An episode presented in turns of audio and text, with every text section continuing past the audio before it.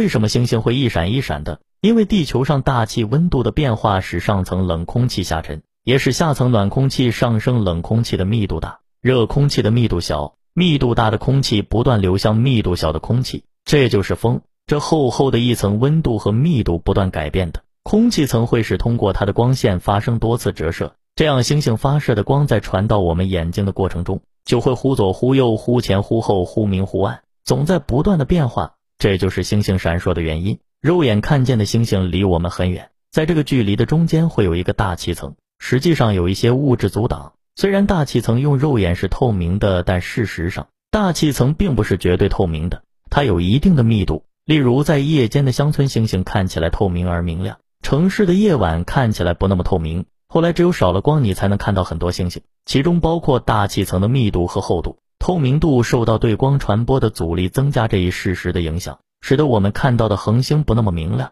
随着大气层的流动，各区域大气层的透明度不同，因此光的穿透率也不同。因此，由于大气层的阻挡所造成的亮度变化不同，我们看到的是恒星就像星星在闪烁，星星本身并没有闪烁，